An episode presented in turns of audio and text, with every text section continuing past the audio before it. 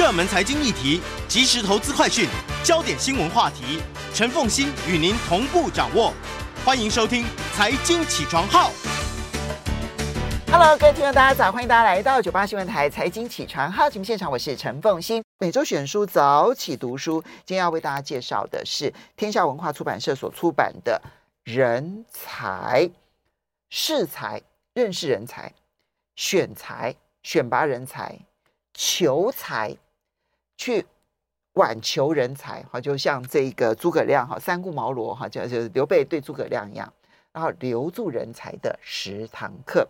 在我们现场的是知识工作创业家，也是千万讲师谢文宪宪哥，也非常欢迎 YouTube 的朋友们一起来收看直播哈。先用一句话来介绍《人才》这本书。我们在找人的时候，通常我自己都觉得找人是一种艺术。看完这本书之后，我觉得找人是一种科学。可是有些人他就是把面试员工这种事情当做是一个有步骤性的科学，实际上这本书他又告诉你，他又好像是艺术。所以如果我要用一句话来解释这本书的话，我会认为它其实就是在科学跟艺术当中找到一个人才的平衡点。哦，这句话还蛮好的。那可是对于我们来讲，我们不是找人才的人来讲，嗯、我们是不是也能够运用这本书，然后来让自己变成一个真正的好人才？是。这本书其实可以从三个方向来看啊。第一个就是，如果我自己是一个求职者，我应该要去想怎么样把我的能量或者是我的专业放大。第二个，如果我是一个面试的人，我要怎么样在一群人当中找到属于我这个公司的人才？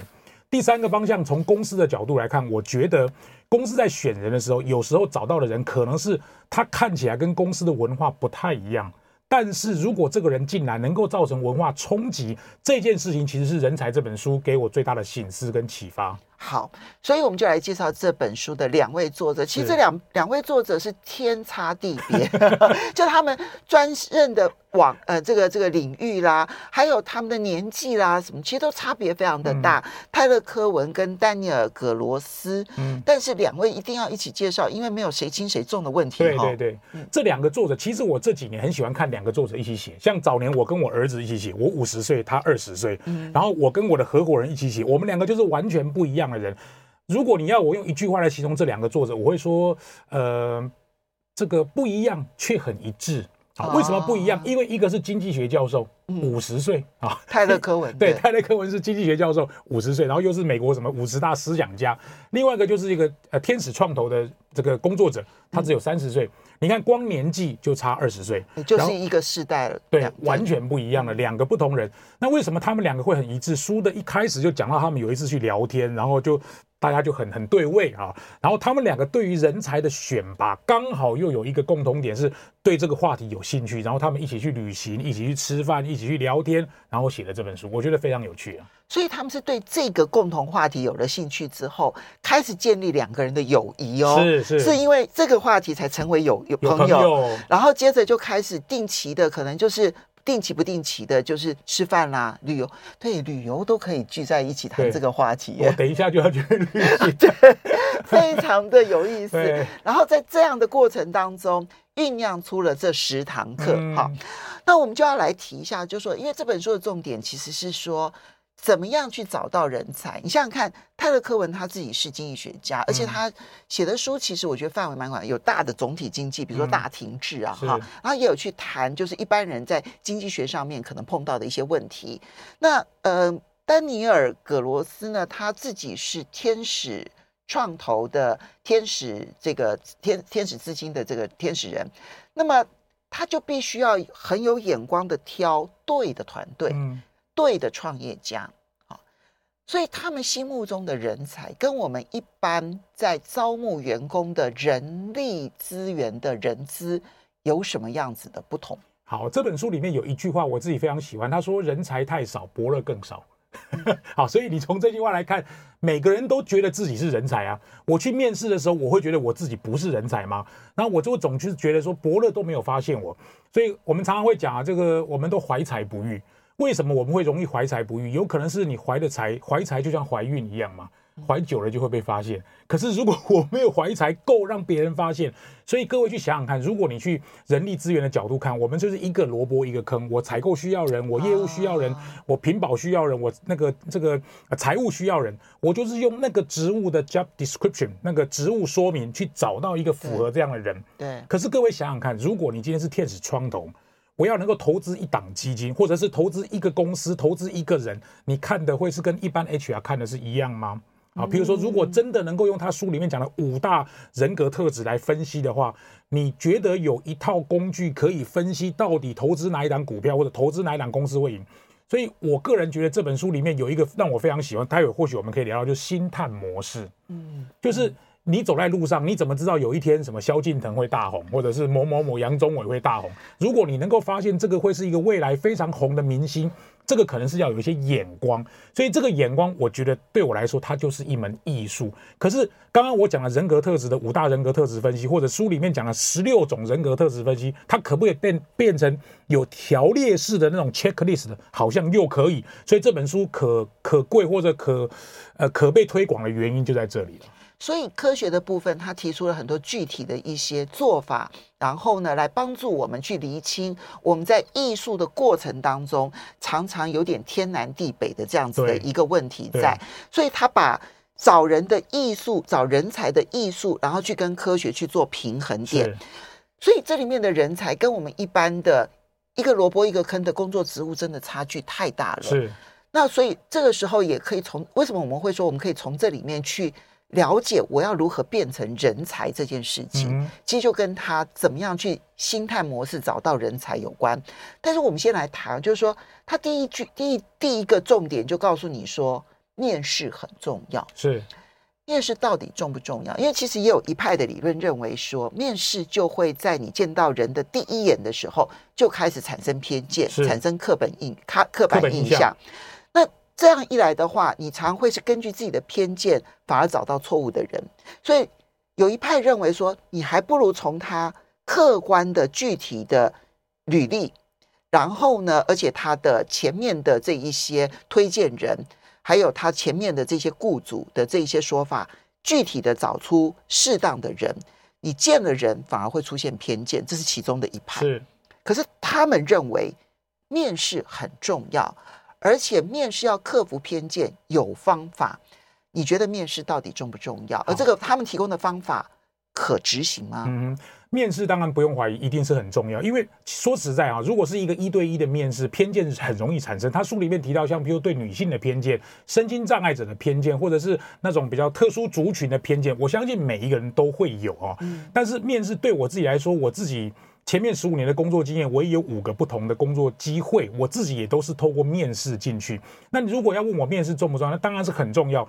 可是问题是，书里面所讲的面试方法，它里面有一些传统面试方法，比如说有些公司它就有那种面试问句，哈，一二三四五，然后你就按照这样问。说实在，现在这个求职者也不是笨蛋，他也会去准备，每个人都准备了，大家都准备。如果我今天要去台积电面试，或者我要去中国信托面试，他他就会去问很多有考古题，嗯。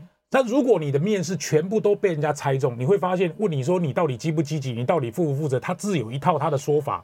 好，所以传统的面试方式可能现在成为了大家准备，所以你最多只能考出他准备能力有多强。对，欢迎大家回到九八新闻台财经起床号节目现场，我是陈凤欣，在我们现场的是千万讲师、知识工作创业家谢文宪宪哥。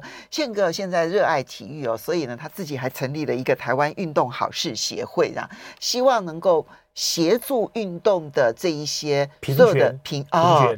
还有弱势运动推广，对对对对对，哇，真的是其实是有心人。我不瞒你讲，我下个礼拜要跟台那个台湾的景美女中跟台师大拔河队到瑞士参加世界杯拔河赛。你要陪他们去啊？我陪他们去啊！哇！然后我九月八号要随那个台湾的深藏棒球队参加日本名古屋的世界大赛。哇，你真的好有心都是都是他们都是深藏，但是那个比赛都很感动。我参加第三届，四年才一次，哎，我都是自费。对啊，当然是我知道啊，你都你都花你都花自己的钱，然后去推广这些事情。好，来，今天为大家介绍的是天下文化出版社所出版的《人才》这本书，怎么样子去选人才，怎么样子去认识人才，呃，这个辨识出人才、求才、留才的十堂课。好，我们先来看面试。刚刚提到说，现在的面试因为传统考古题大家都会准备，所以呢，你大概只能借由面试去面试出一个人到底对于考古题背的怎么样，嗯、准备的如何。我真的能够因此而辨别出谁是人才吗？他的方法，他就是要你完全去掉考古题，是那要谈些什么呢？好，首先我们先要认知一件事情，就是先降低所谓口才在面试当中的重要性。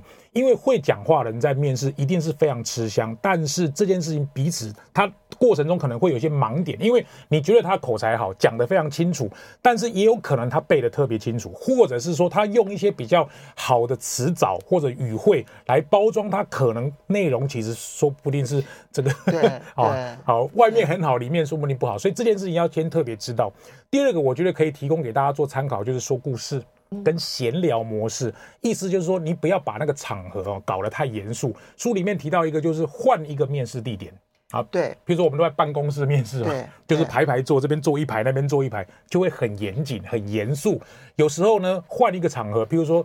我随便讲，可能是公司的休息区，或者是到一个你可能觉得很鸟语花香的地方。这个可能看每个公司不太一样，要看你挑选的人才是什么样的人，对，是什么样的人才。像比如书里面谈到像 creative，如果你要的是创意型的人才，在办公室里面看那种正经八百的人看不太出来。我特别想要谈到就是闲聊模式，这里面有很多如果。你要问我说这本书适合什么人？我觉得如果你有面试员工需求的人，这本书都可以看。比如说它里面讲一个，你跟我介绍一下 Netflix 最近看了这么多电影，你跟我推荐，你觉得我会喜欢哪部电影？他他问了这个问题哦。你平常如果没有看电影的人，你哪里知道什么？那这个时候他就会想，如果我这个工作跟看电影有一点点关联，我希望是你多生增加生活层面。就是你要看电影，看像刚刚那个同学会同学哈，如果你有常常看舞台剧，说不定他认为你可能有接触的视角比较多，然后请你跟我分析一下这个电影或者是这个舞台剧有什么好的地方，你觉得为什么会喜欢？从这个闲聊模式，比如说谈到礼拜六你去哪里玩，像这种问题，我觉得虽然各位会觉得开始有点跳痛，一开始我看到这本书的时候，我觉得有点像脑筋急转弯，嗯啊，比如说问了一个问题，然后。看起来好像是完全八竿子打不着，八竿子打不着。可问题是我不是要你那个答案，我是要你说这个话，你怎么你怎么想的？你的逻辑是什么？为什么你会推荐这个电影给凤馨？你觉得凤馨是一个什么样的人？为什么电影会适合他？他就从从这个你们两个在谈话的过程中，完全没有让你猜到这个题目，问你的反应能力，我觉得这蛮有意思的。比如说他他们几乎都会问他们所面试的人，问说：“哎，你在周末的时候？”你的电脑会开哪些分页？对对 啊，哎，这个很有意思，好像我都看棒球 这样子啊。对对，现现在这个宪哥可以看到我的电脑，对大电脑这样子，上面你看到我的那个。那个分页这样子，有从气象的到台北股市的，对，然后到这个聚亨网的，然后到这个 CNBC 的，然后到这个美元指数的，然后到这个 B 呃，就是到这个嗯比特币的，然后再到这个嗯就是中央社的，然后再到这个嗯台电的首页这样子，就是一连串的，就是。这里面就是我什么样的即时讯息对我来讲是重要的。我会判断你是财经专家啊，对不对？财经讯息的 财经讯息的的的，的重要的这个，所以你周末的时候开什么分页这件事情，嗯，他说他说这件事情他想要知道的是你为什么要开这些分页，嗯，而这些分页对你的重要性是什么？嗯，那同时也借由这些分页，他讲述完了之后，接着他去判断他在周末的时候是。如何评估自己的自我能力提升这件事情？台湾的老板可能都希望员工投入在工作。假设我花四万块就要能够找到八万块的人才，他们不要，他们不要这种。可是我们我以前待过外商，外商就是希望 work life balance。所以，如果一个人的工作要能够精彩，我相信他的生活一定要精彩。啊，也就是说，我不是希望我的员工只想到玩，只想到什么投资股票或者投资什么有奇奇怪怪的东西。但我可以确定的一件事情是，因为有了 work-life balance，他的工作的效率可能会比那个只有工作的人来得高。而且他越多元化，可能创造力是比较有机会多的。没错，因为书里面他提到几个副标哈，各位如果有这本书啊，你可以看一下，就是那个 analyzer 哈，或者是这个 creative，还有 winner。它里面谈到像，比如说尽量啊，假设我们中文翻成尽量电池那个尽量，就是这个人工作要有非常大的动能，较劲跟能量，较劲跟能量，或者是我想要赢，或者是我有创意，这些，如果你问一些跟工作直接相关的东西，你确定可以找到这样的人吗？他的答案难道不是背的吗？或者是他的过去所写的履历会不会有过度包装的问题？所以通过口说降低他口说能力的这种呃好坏的程度，问他一些生活上的问题，我觉得这本书有很多这样的题目可以给大家思考。他当然列举了很多，就是。第一个要先进入闲话家常模式，不要让他感觉到拘束，这个可以避免人口才好或不好的这个影响。是，然后第二个部分是。闲话家常模式的内容会是哪一些？他举了一些例子，嗯、我们刚刚提的是其中两个例子。嗯、比如他就问说：“哎，你今天早上问可以问你今天早上做了什么？嗯、对哈？然后在你认识的朋友当中，距离最远的是谁？为什么？对 对对，好对哈，你跟他之间的交往是，一开始我看到觉得这个好像有点脑筋急转弯。对对对，可是这里面考东西很多哎，你要知道这个朋友是好朋友，然后你又要知道他家里距离你又很远。对，然后他跟你之间的往来是一个什么样的往来？嗯、那你会知道说他的朋友圈是如何建立的。对，然后还有包括说，在你的人生当中，你做过什么非常奇怪的事情，嗯、或者是不寻常的事情？嗯、我看到这题的时候，我就在想说，我这辈子真没有做过什么奇怪的事情。有啊，我觉得你生活都蛮那个的，蛮蛮不一样的。我真的没有做过什么，就对我来说没有什么奇怪的事情。哦。我就想说，糟糕了，我是一个真的没有创造力。我觉得你十九年都能够早上这么早起床，这就蛮奇怪的。好来，这个是第一个闲话家常模式。第二个是你要让他说故事，嗯、而不是讲一些抽象的答案。借由他说故事的方式去看他整理思绪的能力，而借由说故事的方式，你更认知他是一个什么样子的人。什么样的人？对，所以。关键点不是面试重不重要，而是你有没有找对的面试方法。嗯，当然书里面谈到像线上面试，线上面试当然过去几年，我相信各位一定有很多的经验。嗯、当然线上面试书里面也有专篇在谈它的好以及它的不好。哈对，实体面试有实体面试的好，and 它的不好。总之这个各位可以去去去呃参考使用。但我个人觉得有时候线上面试或电话面试它是没有办法的办法，但是也可以因为这样找到一些。适合人，比如说我要跟凤馨做实体面试，我还要跟你握手。线上面试就不用握手。有些人他就是因为握手的力道特别好，他就会觉得哦，这个人应该很适合做业务。哎，这是在面试的时候常教的一个很重要的规则。还有服装，好像服装，你看线上就没有这个问题。说不定呢那个握手，说不定不是很认真做社交的人，他其实很卖力去拜访客户，也有这种可能。所以这些方法多去使用。找到一个属于你们公司比较适合的方法，这个是我觉得看这本书我个人的想法。好，那我们又要怎么去评估一个人的基本特质？因为有一些是属于科学方法哈，还可以找得出的基本特质，比如说智商，嗯啊，比如说他这里面提到的五大人格特质，那这五大人格特质在很多的心理测验里头都会测验的出来。嗯，比如说像是严谨性啦，比如说外向性啦、开放性啦，然后神经质啦、亲和力啦。很多的研究会说，哦，严谨性高的人通常收入成就会比较高。那如果说是神经质比较高，或者是亲和力太强的人，在美国的研究反而会觉得他们的未来的长期的成就收入是不高的。嗯，可是作者要告诉我们说，它有一定的可信度，但不能够尽信智商以及人格特质。那我们该怎么办？好，我自己在求职，我学校毕业之后第一个工作就是考智商，考那个智力测验。我跟凤英讲，那个那个有一个黑点，这样那个立体把它打开，问你说那个黑点在哪里，那个我都不会。哦、真的、啊，只要是那种立体的，我就很弱。哦，数学的我就我就可以。哦、所以我用这个题目告诉他，如果这个位置是工程师，可能要考这个题目。但是我应征的是人力资源专员。这个东西对我来讲是有一点难度，所以我我看到这本书里面谈到智商的时候，我就想，我要办活动跟我的 IQ 有多少，这个东西有没有直接相关？这个是每一个公司在求每一个职位所要考的东西可能不太一样。刚刚凤馨讲到什么严谨性，好，举一个例子讲，如果我今天去 apply 一个像财务的工作、稽核的工作、屏保的工作，严谨性可能很重要哦。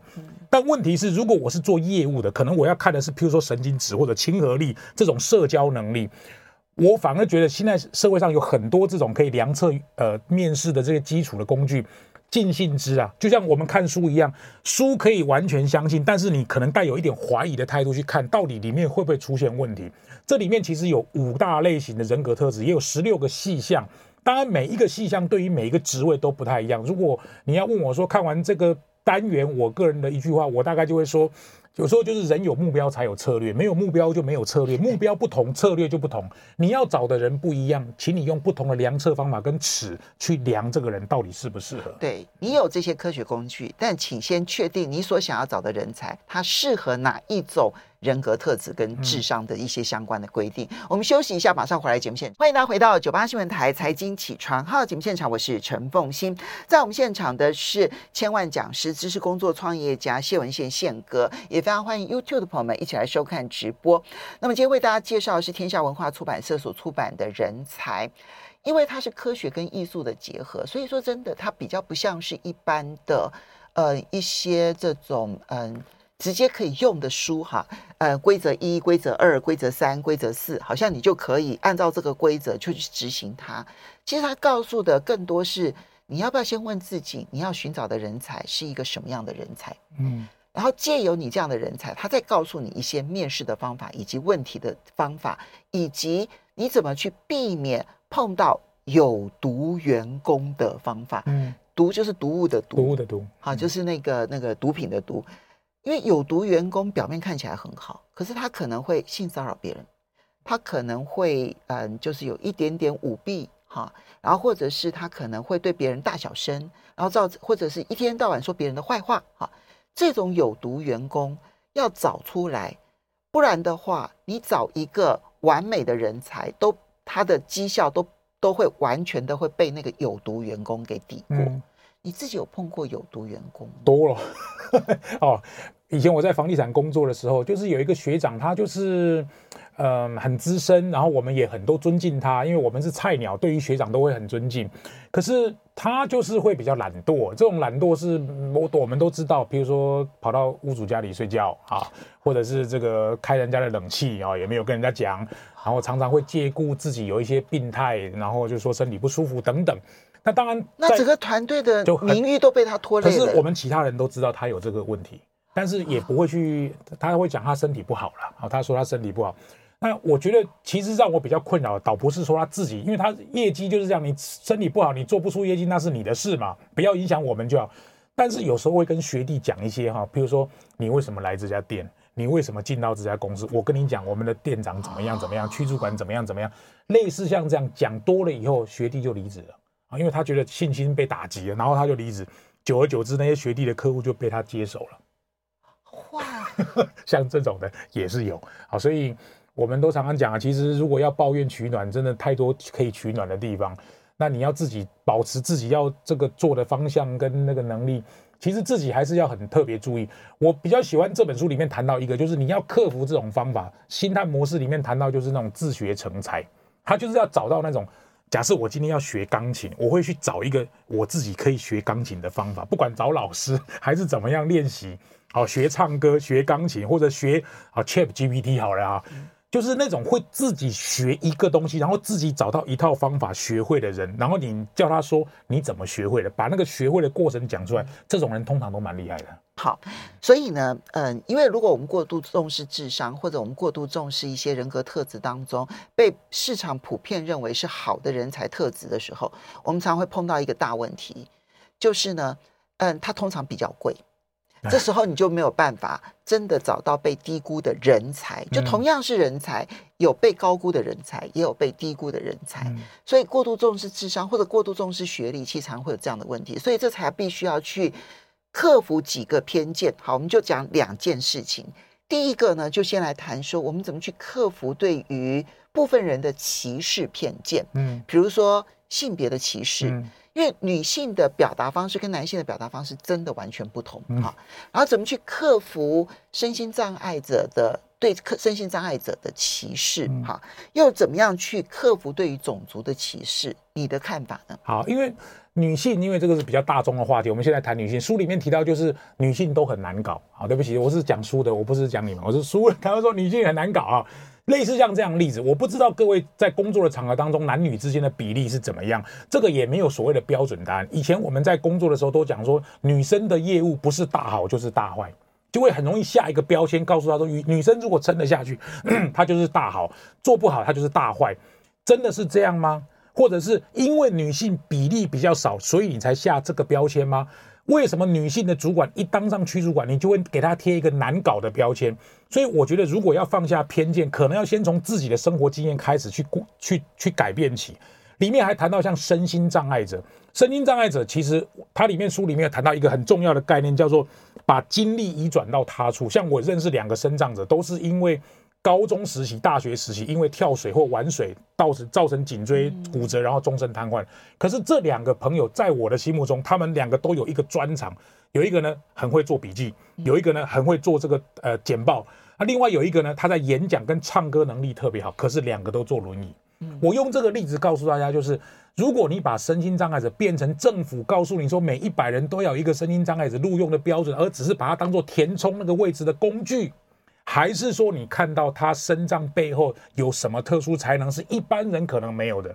我非常相信一句话，就是老天爷就是关了一扇门，就会帮你打开另外一扇窗。所以你要找到他那一扇门是不是跟你所需要的人才刚好吻合？如果是的话，那他在这扇门的努力可能会比所有人都来更更努力。嗯，而且他就是属于被低估的人。对，我有一个朋友，他们有一个公司，就是三十几个人的公司，他那个身障者，他厉害的地方就是哈。他不仅工作能力强，他还有一个就是对照的效应。你看哦，他都可以做到这样，为什么你们都没办法做到这样？反而那个对照效应会在公司主管在私力管理能力的时候，会有一个很好的切入点。好，所以我们最后来看一下心态模式。你觉得用心态模式来挑选人才，有什么嗯特别值得大家来参考的？好，当然心态模式书里面也讲到各有好有坏啊。我特别谈到就是自学，因为它里面谈到音乐或者是唱歌像这样的东西，或者是。观察，因为它里面告诉你说，如果我是心态，我走在西门町，我走在马路上，看到哪一个人，他可能在什么能力上特别的时候。简单讲，心态模式给我最大的学习就是，你要把你的眼睛打开，人才有可能出现在你没有发现的地方。然后呢，你要打开你的眼睛，打开你的耳朵，去仔细观察、聆听那些在你生活当中出现的人事物。说不定一个不在主流市场上找到的人才，可能是适合你们的。嗯，这个是对他来讲，尤其是以他来说，因为他是天使投资者嘛，所以他就必须要去找到最有潜能的。创业者，而被市场最低估的创业者，这其实就是一门很大的一个艺术跟学问哈。好，那但是因为我们绝大多数的人都不能够成为挑选人才的领导人啊，我们又不是天使创业家，我们也并不是经济学家，也不是企业领导人。那我们能够借由这本书去发掘。我如何能够成为别人眼中的人才吗？好，书里面提到两个我自己很喜欢的，我我我觉得不同意的我就没讲。两个，一个是旅行，一个是多看书。我自己因为我刚刚跟凤馨报告，我刚好最近有一些旅行，其实这些旅行就让我沉淀。如果你要让你自己变成别人这个找到的人才其中之一，我觉得旅行跟书籍都是一个很好的方法，因为旅行的记忆特别深，看书会增加你的视野。其实世界就像一本书，不去旅行的人，其实你只看了第一页。我对这句话一直很有感觉。那我们我跟凤欣平时我们在多对谈的时候，也是都从书籍当做一个切入点，多看书的人打开你的所谓的感官，你知道的事情越多。你自己在面试的过程能够引经据典的话题也会越多，这两个是我觉得让自己成为人才最简单而且最好用的方法。我觉得从这书里头你会发现到说，嗯，当嗯真心想要挑选人才的伯乐出现的时候，嗯，他会希望你把你真正知道的故事以及对你有影响的故事说得很清楚，所以这就意味着我们在生活的每一件事情上面。多一些感受是重要的，是因为我只有在这件事情上有感受，想清楚了，哎，突然之间我被问到的时候，因为我曾经想过一遍，嗯。这时候我说故事的能力就会变得很强大，嗯、而且更具有说服力。对，没错，你要描述一件事情很容易说谎，但是说故事啊，尤其是你要倒叙时间轴从后面往前讲，是比较容易，就是测出这个人真正到底知道跟感受的东西啊。好的，因为时间关系，我们要非常谢谢谢文宪宪哥，千万讲师，知识工作创业家，永远热血的宪哥，好，为大家来这个今天的导读这一本天下文化出版的人才，谢谢。